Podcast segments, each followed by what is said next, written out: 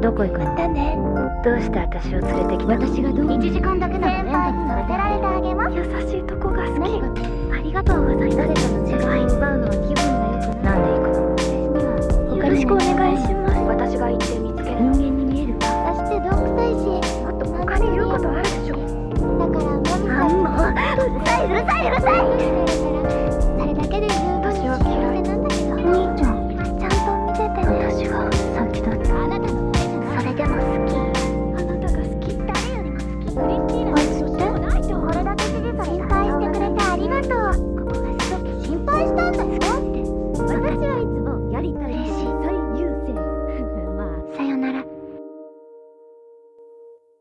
大家好，我们边角聊已经在小宇宙开通了赞赏功能，有兴趣的听友不妨通过赞赏的方式支持我们继续更新，感谢大家。大家好，反正这一集呢是一集 SP 的节目，然后的话，因为我们经常会出这种不时不时出一个 SP 的节目，这一集呢主要是两个目的，第一个嘛是我们在安利和吐槽篇缺席的两位主播拉姆达老师和肖文杰，他们各自的录了两段他们自己的推荐和自己的一些吐槽，然后呢我们把它剪在了一起，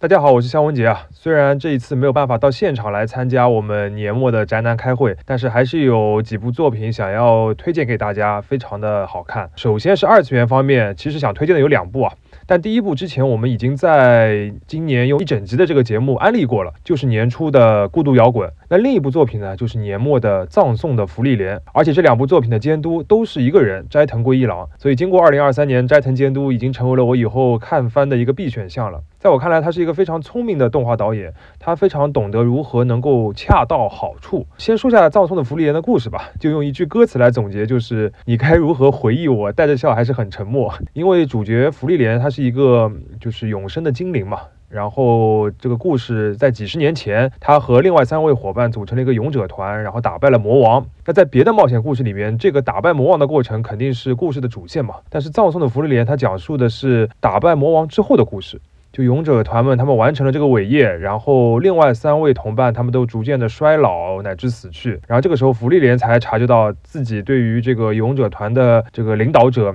辛美尔他所知甚少，但是呢他又非常的怀念他。那后来机缘之下呢，福利莲又和新的伙伴踏上了一段新的旅程。那在这个旅程当中，他逐渐就回忆起了那场冒险当中的点点滴滴。呃，所以我觉得我自己感觉啊，这是一个就是人与人之间试图跨过巨大的时间鸿沟，然后互相理解的一个故事。那我非常喜欢他的点，呃，第一个就是人物，就芙莉莲虽然寿命是千年以上啊，但不是那种很沉稳可靠的，就是类型，反而经常有些不靠谱。但他的那个弟子。就是叫费伦的一个少女，却是很成熟的性格，就平时像妈妈一样照顾她的日常起居。然后他们两个人之间的日常互动就非常的萌，然后也不是很甜腻的那种百合，每集就给你一点点，但是非常喜爱，就我自己很好这一口。然后第二个点呢，就是剧情，就这部作品它的故事非常的淡，而且有非常多反套路的地方。就原本以为很多要开始打怪了，要高潮动作戏的部分，结果它非常平淡的就收尾掉了，就处理完了。但这种平淡当中呢，它又能够创造一些悬念，然后甚至有一些反转。这一点我自己感觉在杀人魔法那一集里面是体现的最明显的。嗯，同时在反套路的同时。他又能看得出，就是原作，就是这个《葬送的芙莉莲》这个漫画的原作的作者，对于王道的冒险番是有很深的研究和喜爱的。就是对于人们过去在这种类型的番里面津津乐道的，类似于战力啊、战斗啊这些话题，它其实是有一个比较坚实的体系的，而且会通过一些细节的剧情，慢慢的把它这个体系给完整起来。反正给我感觉它是比较认真的，并不是呃为了反套路，然后就随便瞎来的。呃，第三个喜欢他的点就是这部剧的导演演出的功力了，这就要说到斋藤导演了。嗯，他会在很多关键的动作戏或者是一些高潮的桥段的时候，花很多心思，画的特别好，特别细。呃，比如说大家津津乐道的就是费伦有一个脱长袍的动作啊，等等的，他会画的。怎么说呢？就是体现出日本画师的这个原画的非常高的水准吧。但是在一些日常的部分呢，就有很多镜头处理，它也会很省钱。比如说，整部剧里边就非常喜欢用脚步的特写啊。这一方面也是因为这部作品是旅行冒险嘛，就是公路上的一个故事，所以说这个步行本身就是一个重点，所以他会用一些脚步来就是串场。但另外一方面，他也会通过这些脚步来展现人物的情感，所以说既省钱，但是又能够就带到剧情。这个在第三集里面也是一个很集中的体现，就是大家如果看。看的话，就会知道那一幕就是他们一些脚步跟随着另一些脚步的这个呃线路，其实是非常动人的。第四个，我觉得《福利莲》这部番很好的就是音乐和声优。首先，整部剧的这个人物个性啊，都相对比较安静，就不吵不闹的，不像最近有很多这个比较流行的王道番。主角都很吵，呃，即便是应该是里面比较热血的一个战士的角色啊，就他唯一大声的时候，就是哭着求福利连帮忙的时候，那平时也是非常沉稳的，嗯，而且导演也会，我感觉啊，他也会有意的让声优通过一些停顿啊，或者是空白来塑造幽默感，就我自己还蛮吃这一套的。另外就是音乐。其实一开始吸引我这个看这部番的话，就是它的 OP 和 ED 的那个宣预告片嘛，因为它的片头曲是由阿瑟比来唱的，然后片尾曲是米蕾来唱的，这两位都是现在就是能上红白的当红的艺人。但后来看了这个番之后，反而是被他的配乐打动了。然后这部音番的音乐负责人是 Even Cole 嘛，可以说他是现在日本影视界金牌的音乐制作人之一了。而我查了才知道，他上一部配的作品就是去年的大河剧《镰仓店》，大河剧也非常出色，然后里面的音乐也很动人。很有辨识度，Even Cole 他在动画里边作品也很多啊，有一部风格很相似的，和福利莲很相似的，就是紫罗兰的永恒花园。讲到这个，就是我真的觉得，如果斋藤圭一郎导演可以和金阿尼来合作的话，结合了福利莲和紫罗兰的优点，应该可以出一部神作级别的作品。最后还是要安利一下，就关于音乐，还要安利一下，就是最后福利莲的异迪的动画。非常非常的美，然后充满了巧思，风格又完美的契合这个作品的气质，然后再配上迷恋那个片尾曲还是很出色的，所以我每次这个片尾曲都是会看到最后一秒，也会和这个每一集最后结尾的那个收束的情感有个很好的这个延续，然后也会很期待下一集，所以这一点也是非常推荐的。而且现在我们也可以看到，就是日本的新番有这个趋势，就是会有很多作品在 OP 和 ED 上面花很多的心思，呃，专门请一些动画师来做一些特别的制作，这一点还是蛮，我觉得。在这个方面多花心思，还是一个蛮值得敬佩的东西吧。反倒是这一次由阿瑟比的那个片头曲、片头的动画，倒是相对平庸一些，大家的评价也没有那么的高，所以还是对推荐大家可以多看看那个异迪。总之就是《福利莲》这部作品真的非非常推荐大家看。说实话，有点达到了孤独摇滚在我心目中的这个地位啊。而且它现在应该还是继续在连载当中。虽然我还没有看漫画，也有看了漫画的朋友说之后的这个剧情有可能相对没有那么的惊喜，呃，有一点像传统的王道，但我还是应该会追下去的，因为人物也确实很吸引我。然后接下来我来说一下剧集方面，推荐的剧集的话，我有两部。第一部的话是今年 wow 出品的一个日剧，叫《Fans》围栏，它主角是我们都很喜欢的演员松冈莫优。然后推荐这部作品的主要原因是因为题材。他讲的是松冈莫优饰演的女记者去冲绳调查当地一起强奸案的一个故事，一共就五集啊，很短，因为我的这种特别的剧。但是这就五集里边就点出了很多尖锐的社会问题，包括冲绳当地的美军基地他们的现实的冲突，还有很多历史的纠葛，包括冲绳人的身份认同，还有这个当地政府以及日本的政府对待美军基地很复杂的态度啊等等的。还有就是女性受到性侵之后面对的很多问题，比如说受害者的污名化、长期的精神创伤啊、难以维权啊等等的。说到这个，就想说一下。这部剧的编剧岩木雅纪子，其实他是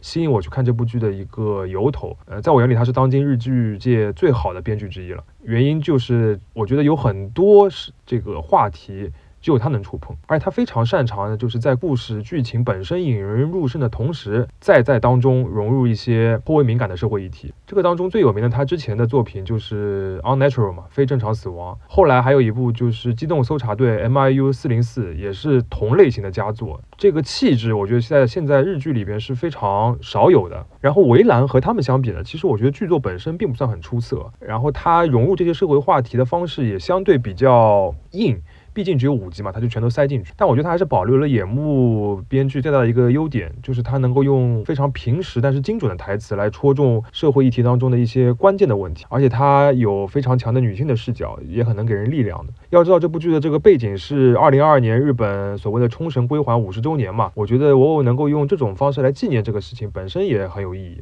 另外想要推荐的一部剧呢，其实是一个纪实的真人秀，就是《克拉克森的农场》第二集。我回想了一下，这可能有可能是我近几年来看过的最好的真人秀之一。就国内最近不是那种种地的综艺很火的嘛？就如果你喜欢这一类的话，我建议一定要去看一看《克拉克森的农场》。呃，他讲的就是英国著名的主持人克拉克森，然后他拥有一片两千多英亩的农场，然后有一年他就突然决定自己在农场里边亲手开始种地养殖。就这个真人秀这个设定啊，一开始就很好笑，因为大家知道克拉克森是全球最著名的汽车节目主持人之一嘛，然后他一贯的形象就是一个就是喜欢汽车、喜欢机械，然后讨厌新能源、讨厌环保，就是那种典型的钢铁白人直男。呃，之前我记得有一期他那个汽车节目里边，他还把当当 James May 的一个花圃、一个农地用野马的跑车给压坏掉了。反正就是我感觉他是世界上最不可能自己种种地的人，结果现在开始自己种地了。所以可想而知，节目里面就充满了很多很搞笑的失败的桥段，比如他一开始就买了一部兰博基尼的拖拉机，为了要帅，结果发现这个拖拉机太大了，根本倒不进自家的仓库，还得把门给拆了。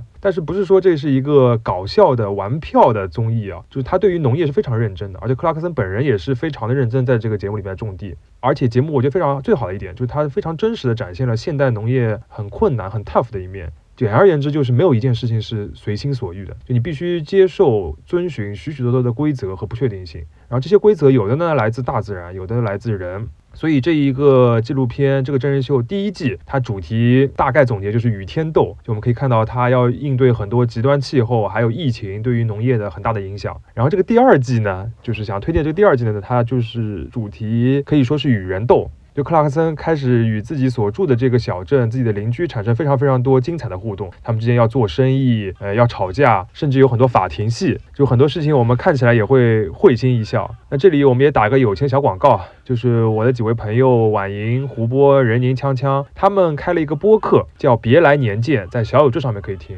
讲述的就是他们在上海郊区农村的生活，有很多的桥段和克拉克森的农场是非常神似的，也非常推荐大家去听听看。如果大家还没有看过克拉克森农场的话，我建议是从第一季开始补起来，因为两季加在一起也就二十集不到，其实蛮短的。然后明年还会有第三季，据说第四季也在日程之上了，真的是非常有意思，然后也能给你带来很多思考的一个非常好的综艺，所以推荐给大家。边角聊的听众朋友们，大家好，我是主播马农。因为我人在日本，所以我就远程参与一下本期年终总结的活动。首先，我想提的作品是《白色相簿一》，哎，注意是《白色相簿一》，不是《白色相簿二》哈。因为《白色相簿一》它今年在 Steam 上出了一个重制版，我也是第一时间去购买并且玩了。然后玩的体验，我觉得是相当的糟糕吧。就是实际上我过去是看过《白色相簿一》的动画的，但是游戏我一直没玩，游戏我只玩了《白色相簿二》，所以我当时入手的时候，我的感受是这个东西可能跟《白色相簿二》有类似的一个就是玩法吧，但是实际上玩下来的感觉是完全不一样的。主要是我觉得《白色相簿一》它的三角恋写的非常的糟糕，就大家要注意，就是游戏跟动画在写三角恋的时候，实际上是有区别的。为什？么这样讲？就是我们在游戏的时候，实际上是在控制这个男主这个玩家，但是动画的时候，我们只是看一个男主和两个女主发生的故事。所以说，当在游戏的时候，三角恋是更加有代入感的。然后在这种代入感之中，你要塑造好一个三角恋，就需要注意一点，就是你不能让这个男主显得太渣。如果这个男主太渣的话，嗯，实际上是你自己操作出来的，你会有一种就是别样的痛苦感。然后白色相簿一，我觉得最大的问题就就是没。没有处理好三角恋显得男主不渣的问题，呃，为什么么这样讲？就是我们想象一下《白色相簿二》是怎么处理这个问题的。他在最后的 Coda 片里面，他实际上是让东马出走了五年，对吧？然后让雪菜就是跟春熙在一起，再陪伴了春熙很久。然后在这种情况下，东马作为春熙的一个所谓的真爱吧，然后五年之后突然在斯特拉斯堡重逢，然后杀回日本东京。在这种情况下，很难在雪菜和东马之间做出抉择，这种事情对于玩家来讲是可以接受的，因为玩家觉得，呃，虽然我一直喜欢着雪菜，但是东马毕竟是我五年前的一个真正爱过的人，所以在这种情况下，我突然出现一些纠结，实际上是能够接受的。但是白色相簿一这个游戏就没有处理好这一点，在白色相簿一里面，作者也是想让玩家最后从喜欢一个人变成喜欢另外一个人，但是他没有这种长。时间的这种风格，所以说的话，白色相簿一处理这点的时候，他就是让本来是情侣的那一个女生非常的忙，然后让这个女生的助理不断的去侮辱这个男主，就侮辱玩家，说你现在这个能力，你现在这个水平，你配得上喜欢这一个女生吗？就用这种方式让玩家觉得，哎，我确实配不上她，所以我应该去喜欢别人，然后出现一个类似三角恋的展开。哎，这种展开就是对于呃玩家来讲，实际上是一种很憋屈的一种存在啊，就是我个人觉得，所以我实际上是相当不喜欢他这一种处理让玩家变渣男的这种方式的。可能有的听众就会问，在《白色相簿二》里最开始的那个校园篇，也就是 IC 那个篇章，这个玩家不是也是一个先喜欢上东马，然后又跟雪菜在一起，而且没有间隔多久的一个人吗？这样子为什么就没有问题了？但是大家请注意，在《白色相簿二》的 IC 篇里面，玩家是不能够做出任何的选择的。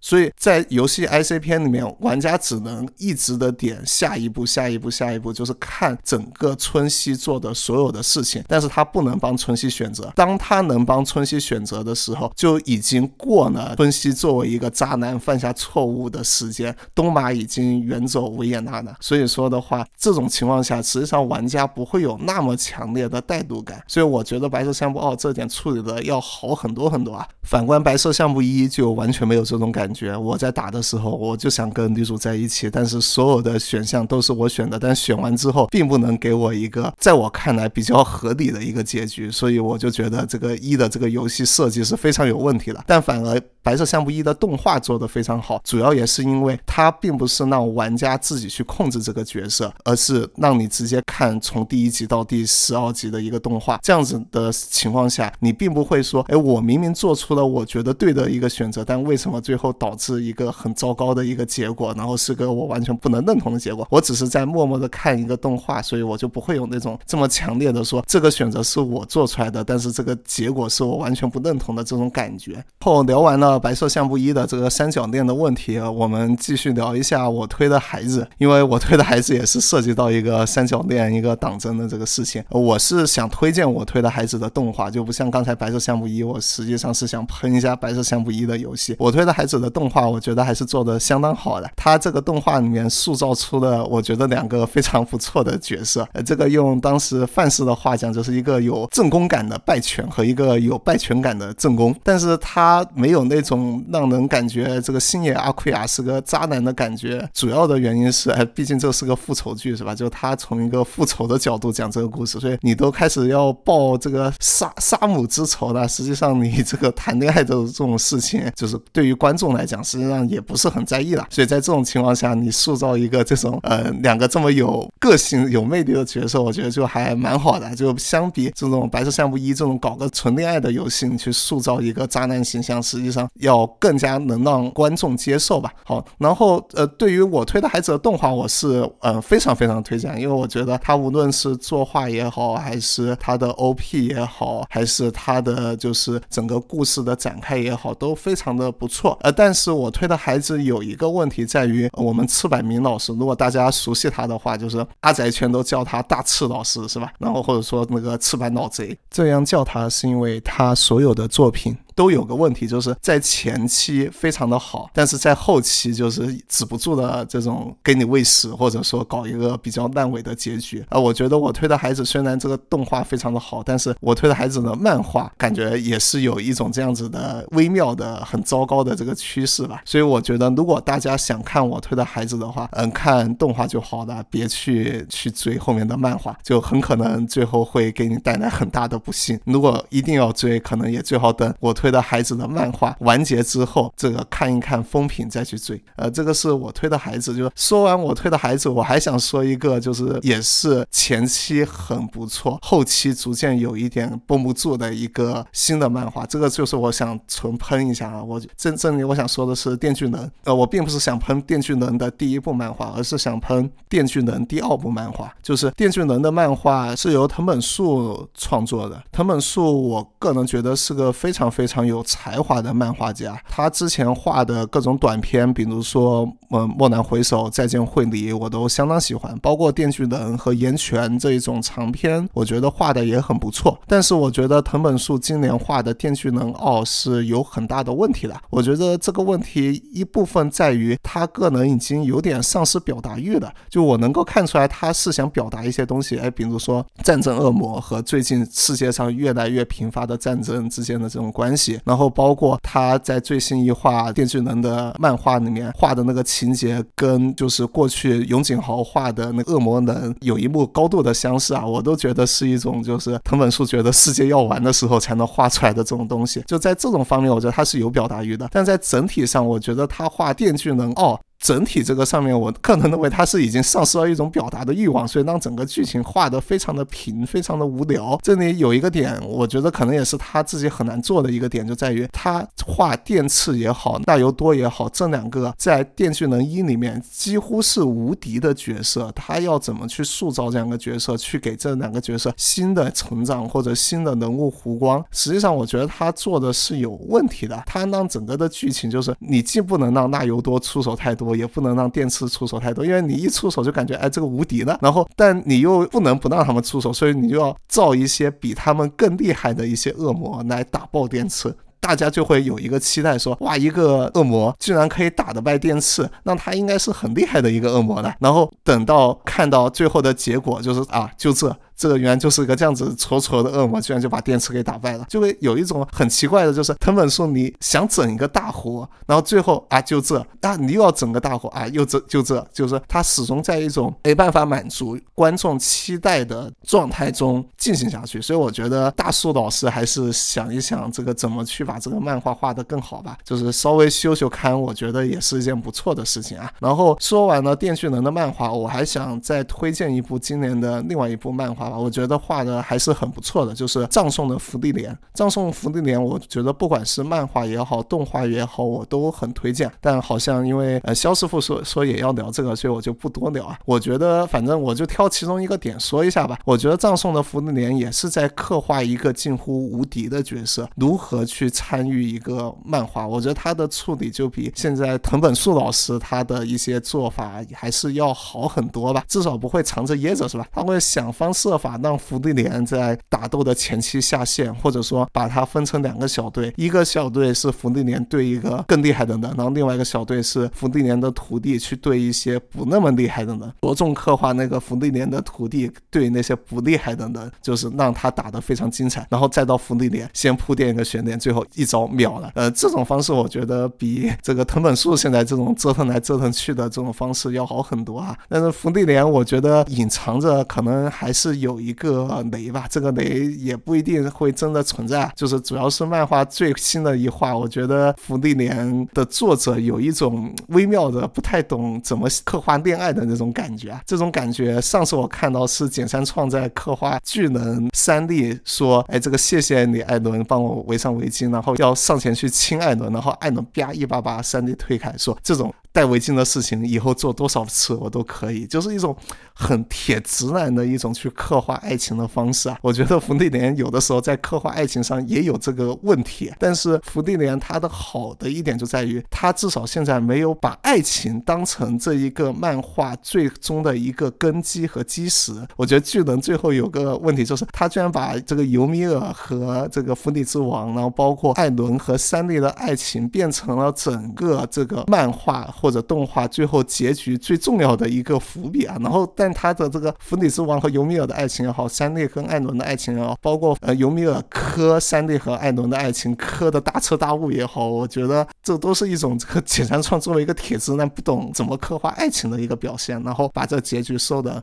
非常的糟糕吧。帅才同志已经这个已经锐评过去了，所以我这里也不多展开这个事情。嗯，好，最后呢，我想再推荐一部，其实是二二年年底完结的一部动画，但因为我是在二三年年初看的，所以我就放在二三年的推荐里面了。嗯，《灵能百分百》它的最后一季，嗯，《灵能百分百》是万老师的一个作品，他实际上万老师可能更出名的是他那一部《一拳超能》，但我个人觉得《灵能百分百》实实际上是比《一拳超能》要好看的。就是为什么这么讲？这其实也是涉及到刚才我们反复提到的一个作者如何去处理一个无敌的角色的这个剧情的问题。然后对于《一拳超能》来讲，我个人觉得有点没太处理好啊。前期看还可以，就是但你到后期一个无敌的一个奇遇老师，你怎么样去把这个故事画的有趣，是吧？你反正永远都是一招秒的，然后你这个套路大家也都看了无数遍了，在这种情况下，你要画的有趣就很难很难。这个实际上在那个在下版本有和龟干和那个齐木南雄，我个人觉得也出过类似的问题吧。呃，所以他们就比较快的把这个尾给收掉了。然后呃，但灵能百分百，我个为什么我觉得他它比一拳超能好？呃，就是因为灵能百分百里面，虽然他的男主是一个无敌的角色，但是。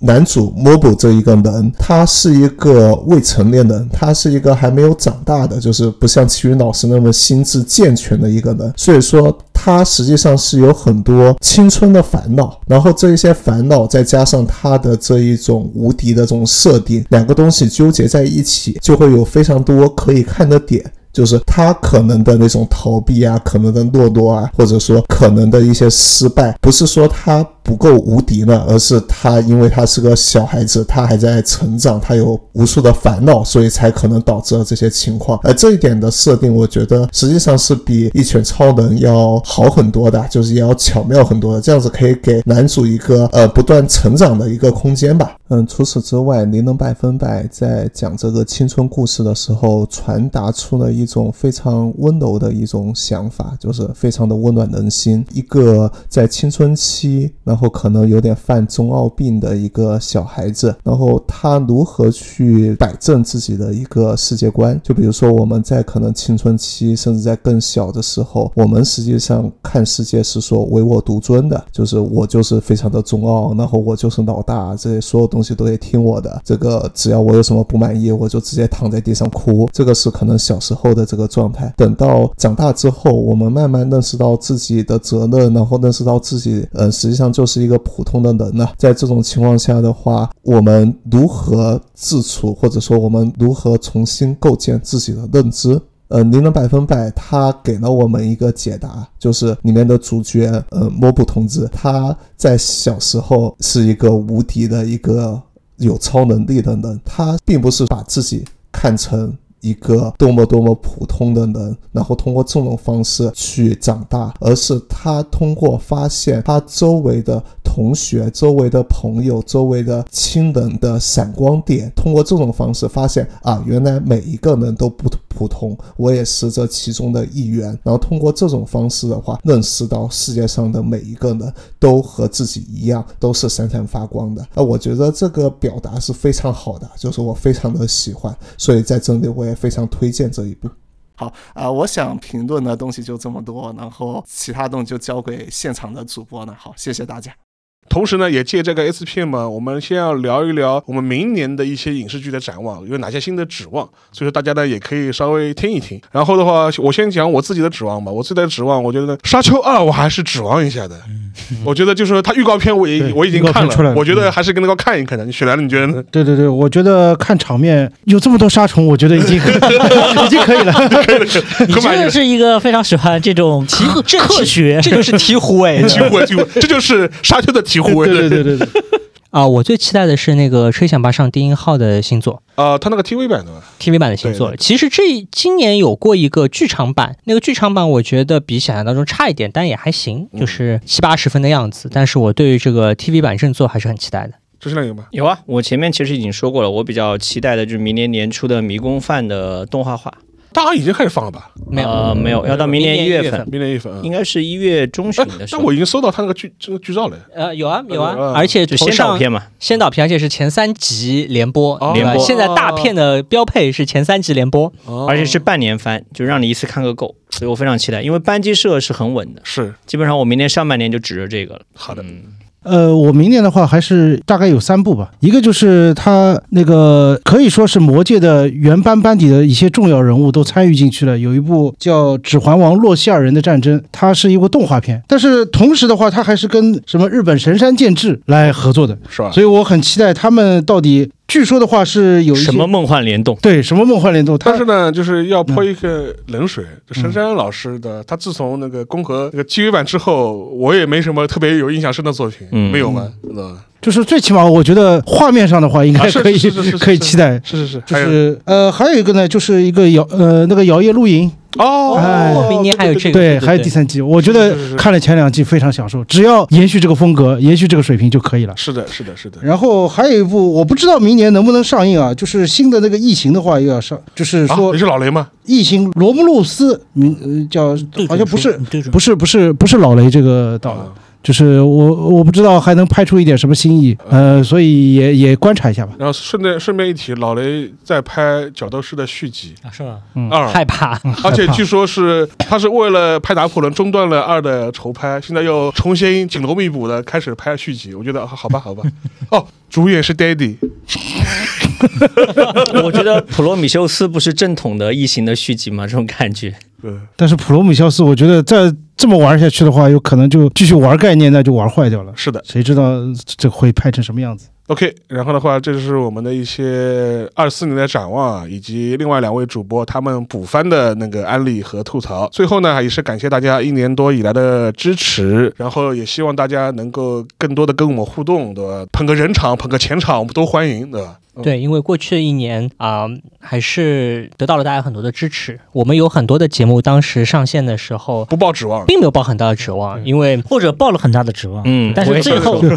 欢迎大家对我们所有除了阿森纳以外节目的支持。对，我我觉得我们当时刚开始来做这个节目的时候，至少我的初衷是觉得说有一个播客节目，有个自留地啊，有个自留地，因为我们每个人都是话很多的人，那么有个地方可以跟大家聊聊自己愿意聊的话题，是，也可以去请一些我们愿意请。请的嘉宾来做这个节目，但是呢，也没特别指望说一定要播放量多高，或者是反响多好。是。那么这一年下来呢，还是有颇多意外和惊喜的。对我来说，我其实有点失望的，倒不是阿森纳。我本来以为 那个啊，圣地巡礼那一期会大家会更喜欢，但看来好像也一般。本来我们还想说，哎，圣地巡礼在东京的聊得好，我们可以聊些别的地方。我们也可以聊啊，对对不对？是是是，只要不聊阿森纳，什么都可以聊。对，但是我觉得我们体育还是体育还是会聊的，还是会聊的，还是会。因为我们这几个还是很喜欢看，还喜欢看各种体育。大家听到这一集的时候，应该已经听了我们做的另外一期关于体育的数数据的那一期，应该已经已经上线了。那么，所以呢，这个我觉得还是有很多的惊喜和乐趣，可能是我之前没有想到的快乐之处吧，对吧？就没想到说跟大家的互动还是有很多。但是你为我们听众贡献最大快乐，不是你跟郑世亮的 CP 吗？